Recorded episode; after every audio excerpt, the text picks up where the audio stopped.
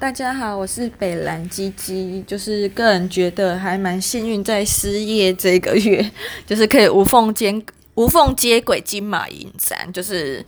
在我应该是在我大三升大四暑假吧，反正就是要去交换钱的那个暑假啦，然后。呃，意外，因为那时候在前一个学期有做四大电影节，还在里面当校务行政，所以对影展突然又多了一点兴趣。那以前一直都觉得影展就是文青在看的，然后里面的片应该都很沉闷无聊，所以那时候对影展其实没有太多的兴趣。那之前看的电影多半都是集中在一些嗯皮克迪士尼或者皮克斯的动画，或者是一些其他的商业片。但后来我那一年第一次接触台北电影节之后，我整个世界被大开，而且那一年在台北的中山堂有播那叫啥哦，《末代皇帝》哦，我真的是爱到不行哎，然后都然后就从此成为版本龙一粉哦。讲到版本龙一粉，我就觉得今年在台北流英馆办的那个那是互动展吗？我就觉得跟我原本想象的完全不一样，然后就终于知道为什么一张票只要八十块。对，好，反正就扯远了。反正就是因为二零一八年暑假第一次参加台北电影节之后，整个人的新世界又被打开，所以奉劝大家平常没有事的话，可以去多做，呃，多接触一些自己根本就没有在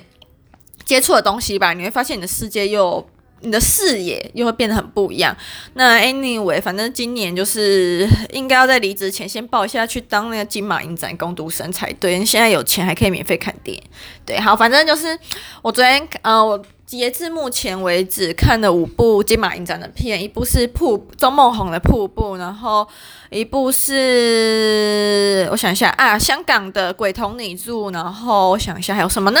啊，昨天三部都在泰坦厅，一个是那个啦，卫斯安德森的《法兰西斯特派周报》，再是一个丹麦丹麦有名导演，我有点忘记他名字，因为很长，叫那个正义老司机。但如果去年有看过《最好的时光》的话，会发现那里面那个王牌老师，今年又出现在《正义老司机》里面了。嗯，那最后再剩下两部就是，哎，不对，最后一部就是那个。呃，以色列导演的乐队来访时，那我就简单快速的分享一下我看的这五部片的心得。那周梦红的片就是必看嘛，因为我觉得周梦红在台湾目前算中生代及新生代之间算是一个还蛮有名，也是未来可能台湾影史上也很也很重要的一个导演。那我觉得瀑布的话，就是钟梦宏真的很擅长家庭式书写，我觉得跟是枝裕和有点像，可是他们两个手法是完全不一样的。而且钟梦宏很擅长很擅长在家庭书写，就是那种情感。应该是着重情感的戏片里面呢，又加了一些诡谲或者是惊悚的画面。那我这边就不要再多提了。但是我觉得贾静雯跟王静这次在情绪的转换里面，就是还蛮厉害的。那王静已经是二度入围金马奖最佳女主角了嘛？那也是期蛮期待她今年会有一个有些新的表现。那我觉得我一直很好奇，王净到底有没有去做过开眼手术？因为她在返校里面，我不知道是因为戏的要求还是怎样，她的眼睛就感觉睁不开，就是小小的一直下垂下垂。可是后来发现，他看了他几部作品后，我觉得他眼睛其实蛮大的哟。然后我就一直在思考，每次看他的作品的时候都会很出戏，想说他到底有没有做过开眼手术啊？啊，没有要损他，但是就觉得很好奇，好不好？那再来。接着是《鬼童你住》，我觉得《鬼童你住》的话也是蛮特别的一部片，就是它里面结合了惊悚、恐怖、搞笑、讽刺，还有一些黑色幽默啦。然后就是在讲香港房价问题，我觉得很里面的角色就是用很正经的话想说什么香港还有明天，我相信香港未来炒房要理智什么的，之类的时候你会觉得很靠北、很好笑、很讽刺，但是又会觉得。就是很悲哀吧，就是嗯，他用了一些很血腥的那些鬼啊的画面来呈现香港房价的问题，我觉得有点，就是有点用一些迂回曲折的方式在规避这些审片的条件，但是又可以让你很真实的看到香港现在在面临的问题。那当然，因为反送中那一阵子过之后呢。呃，法律上有一些调整，那我觉得这些问题在越来也是越来越严重。虽然香港它呈现是香港房价问题，但我觉得同时也是呈现整个世界上，呃，在炒房还有房价不断升高问题。只是香港因为地域还有嗯一些法律的问题，就是它的呃嗯，就是他的位，嗯，他他的处境，所以我会觉得又让一些情况变得更特殊啦。那里面的血腥画面是蛮多，但是我觉得他那些鬼在互砍的时候，那种用喷泉式的，还有一些夸大手法来呈现，反而会让你觉得，呃，是在办万圣节派对嘛？对。那再来就是，嗯，我昨天看什么《法兰斯特派周报》。我的人又迟到了，然后前五分钟没有看到，所以其实，在前面的剧情有一点衔接不上，到后面才慢慢的可以连接起来。那他就是，呃，用了几个段落，在呈现几篇不同的报道，有那个警察警长与儿子，应该是警察警长与儿子，还有那个遭到绑架之间的故事啊，还有一些一个监那个著名大画家却在入狱服刑，还有一些狱警是他的缪斯之类的。那我觉得这次的剧情呢，没有到太让人惊艳，或者是有一些让我什么有印象深刻的地方，但是我觉得它在颜色配置方面还是一样会让人很印象深刻，就是跟《布达佩斯大饭店》一样，然后会让你有一个很清新可爱，但又很复古，有种。中世纪可爱的调调会让你觉得很喜欢这部片。那因为我昨天坐的位置是正中间，又觉得哦，看起来好像至中又更至中了。对，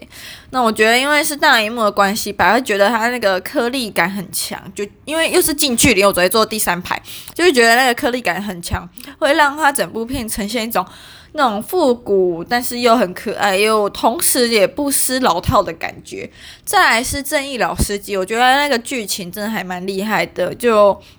很怕随便讲就剧透，但我真的觉得是一个结合了众多社会议题，还有一些人性以及心理呃相关方面的问题啦。那我觉得在一些刺激的场那种枪支，呃，那个叫什么？嗯、就是打打杀杀的画面也不少，但是会让你觉得很惊讶。那我觉得打完刚，我是我昨天看的时候是刚打完疫苗，还不到两个礼拜，然后觉得哦，心脏有点喘不过气。对，所以如果你最近刚打完疫苗，就是要小心服用这样。那里面有一些笑料也是不少啦，我也觉得最后的结尾让我很算是很动容这样。那最后一部片就是《乐队来访时》，我觉得我昨天看到那个片的时候有点小打瞌睡，但因为。嗯、还是有大致上记得剧情。我觉得它平没有什么太大的剧情起伏，反正讲的就是一支埃及警察乐队到受邀到以色列采访，然后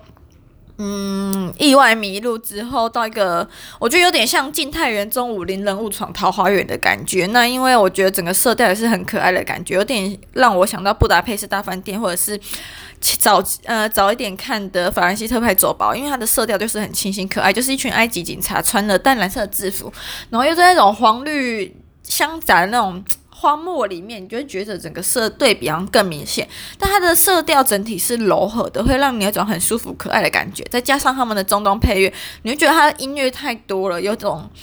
大满贯惊喜包的感觉吧，就会让你觉得诚意满满啦。我不得不说，这个真的是这样。然后我觉得。好像不管你犯了什么错，或者是你在亲情的或者是一些情感方面有多大的错，你在那，但是你人又到那个环境里面之后，跟那个荒漠无边无际的荒漠相比之下，你一切的罪又变得不值一提。那我觉得是一种看了很清新、很舒服的一部片，所以我也蛮推荐给大家。而且我觉得以前在讲中东电影的时候，大部分要么就是那种像印度电影，就是讲一些生啊死啊，要不然就是把一些很沉重那种中东中东千古历史上的纠纷，或者是宗教，或者是战争，还有一些人性上的裂。劣质性吧，就是会把这些很沉重的问题抛给观众。那我觉得在这一部片里面，你完全看不到这些人性呃沉重的议题，因为是埃及跟以色列嘛，他们以前有发生过战争。那我觉得在这部片里面，完全就是以人性本善发呃的点出发，就像我前面讲，埃及警察进到这一个蛮荒的小镇，有点像是静态园中武林人来到一个桃花源世界，完全不会有任何外界或者是历史上纷扰，你们就是返璞归真，看了是会让你觉得一部很。通体舒畅的片，所以还蛮推荐给大家。那我看的片，目前看了五部，就是大致上都还蛮喜欢的，不会说有什么失望。但是《正义老司机》跟《乐队来访时》是我看的五部影片，五部片里面唯一两、唯二两部有给到五颗星的。嗯。